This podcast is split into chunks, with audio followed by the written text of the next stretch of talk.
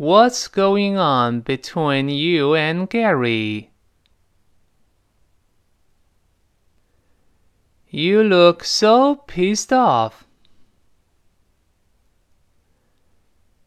Did you guys have a fight or something? I can't stand him anymore.